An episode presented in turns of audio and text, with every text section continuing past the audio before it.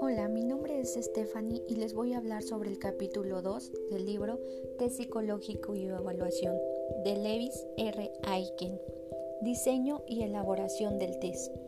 La planeación de la prueba deberá incluir definiciones claras de las variables o constructos que van a medirse, descripciones de las personas que van a ser examinadas, las condiciones bajo las cuales se administrará la prueba e información concerniente a la calificación, interpretación de las puntuaciones y uso que se dará a los resultados. Pruebas de observación la elaboración de una prueba de actitud para observar a solicitantes de un trabajo particular comienza con un análisis detallado de las actividades que componen este trabajo. Este consiste en especificar los componentes de trabajo de modo que puedan construirse las situaciones de prueba o reactivos más adecuados para predecir el desempeño del empleado. Inventarios y escalas de personalidad. Al elaborar inventarios de personalidad y escalas de calificación, se han empleado varios enfoques, algunos basados en sentido común, otros en teorías de personalidad y otros más en procesos estadísticos.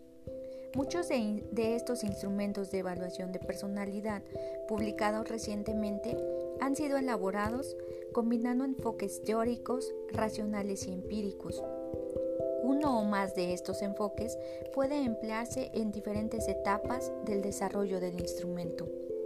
Preguntas para las personas que planifican los instrumentos. 1. ¿Cuáles son los temas y materiales sobre los que se examinará a los estudiantes? 2. ¿Qué tipo de preguntas deben elaborarse? 3. ¿Qué formatos o esquemas de reactivos y prueba deben de utilizarse? 4 cuándo, dónde y cómo debe administrarse la prueba. 5. Cómo debe calificarse y evaluarse la prueba resuelta. Preparación de los reactivos del test. La meta principal de la planificación de la prueba es la preparación de un bosquejo detallado, como una tabla de especificaciones, que sirva como guía al elaborar los reactivos con los que se van a evaluar o predecir ciertos objetivos. Una vez preparada dicha tabla o el bosquejo detallado del contenido de la prueba, el siguiente paso es elaborar los reactivos. Reactivo de ensayo. La ventaja principal de los reactivos de ensayo es que pueden medir la habilidad personal para organizar, relacionar y comunicar conductas que no son fáciles de evaluar con los reactivos objetivos.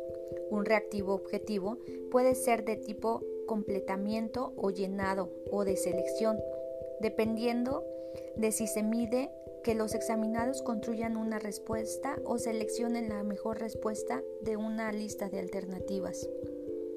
Algunos tipos de reactivos. Reactivos de respuesta corta.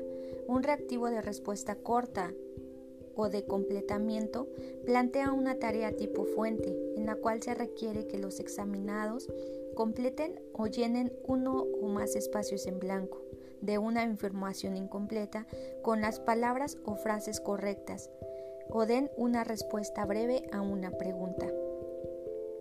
Reactivos de verdadero y falso. Uno de los tipos de reactivos que es más sencillo de elaborar, pero probablemente el más criticado por algunos examinadores profesionales, el verdadero y el falso. Los reactivos de verdadero y falso pueden escribirse y leerse con rapidez y por ende permiten un muestreo amplio del contenido de la materia. Un defecto notorio de estos reactivos verdadero y falso es que a menudo se interesan en información trivial o se elaboran copiando afirmaciones literales de un texto. Los reactivos de aparejamiento son más sencillos de elaborar y cubren el material de manera más eficiente que muchos otros de los reactivos. Por desgracia, usualmente solo miden la memorización de acontecimientos. Los reactivos de opción múltiple. Estos son los más versátiles de todos los reactivos objetivos, ya que pueden usarse para medir logros de aprendizajes simples y complejos en todos los niveles y en todas las áreas temáticas.